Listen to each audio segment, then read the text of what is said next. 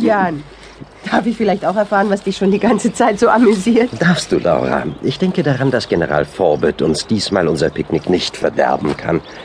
Hier findet uns kein Mensch unter den dichten Baumwipfeln. Nur diese Lichtung, der Wald, die Vögel, du und ich. Jan Tenner.